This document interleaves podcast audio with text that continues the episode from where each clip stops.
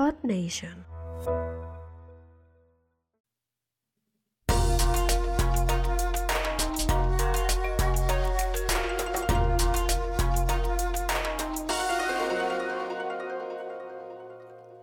Konnichiwa Ninja, ¿qué tal estás? Espero que muy bien. Antes de comenzar con el tema de hoy, quiero decirte que en breve voy a traerte aquí al podcast una entrevista, una charla fantástica con José Luis Gallardo, creador de contenido, redactor digital y fundador de la academia online Super Brighter Academy.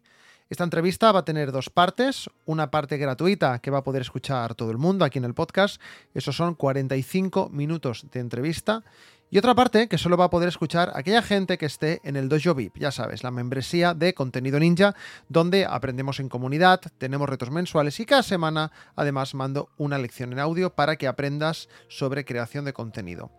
En este caso, la gente que está en el Dojo VIP podrá disfrutar, aparte de esos 45 minutos de entrevista, pues una parte extra, que son 30 minutos más con José Luis, en los que, bueno, pues aporta mucho más valor y le hago preguntas que nos van a ayudar a crear más y mejor contenido. En total, es una hora y cuarto de entrevista.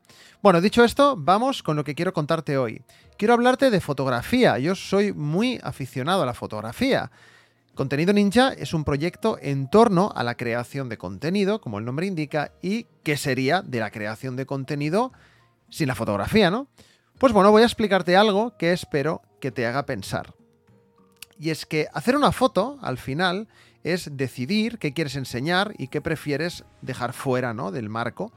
Piensa que estás en un mercado lleno de gente y que hay mucho ruido, pero decides sacar la cámara para capturar, yo qué sé, a una señora mayor que hay vendiendo flores.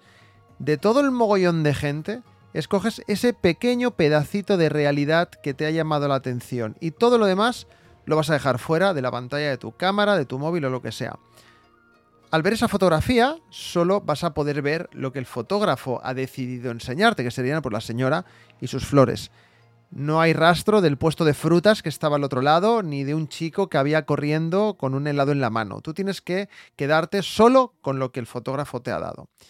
Y bueno, ¿qué es lo primero que ves en una foto? Normalmente el centro, ¿no? Si seguimos el ejemplo, pues sería pues la cara de la señora, ¿no?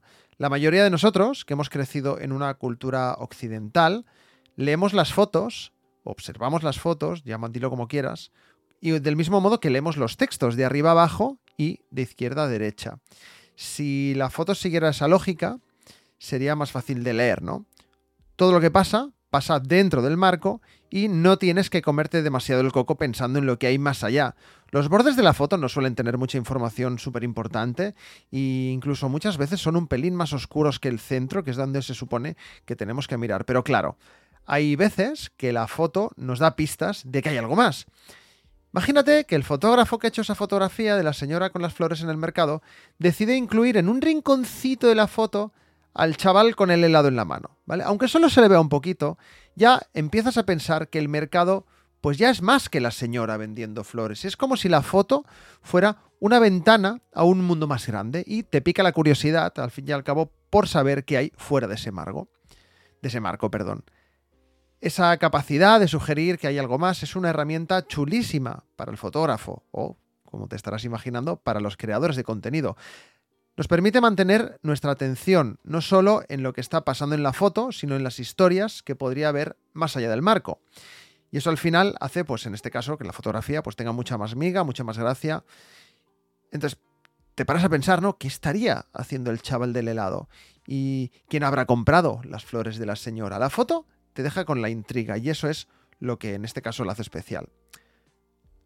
Bien, acabo de contarte esto y espero que hayas pensado lo, lo mismo que yo.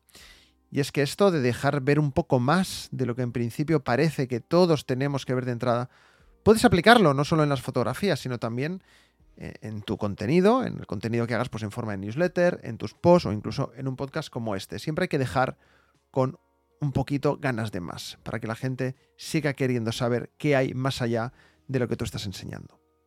Y ya está, aquí lo dejo. Para terminar, como te digo, una parte de la entrevista que voy a publicar la semana que viene va a ser en abierto, aquí mismo, en el podcast.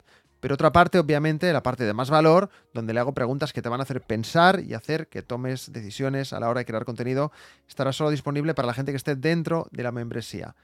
Pero hay un problema con esto, hay un problema, lo siento, tengo que decirlo, ¿eh? hay un problema con esto. Solo podrás entrar en la membresía antes de este sábado 20 de mayo de 2023 a las 23.59 de la noche. Si estás escuchando esto más tarde, lo siento mucho.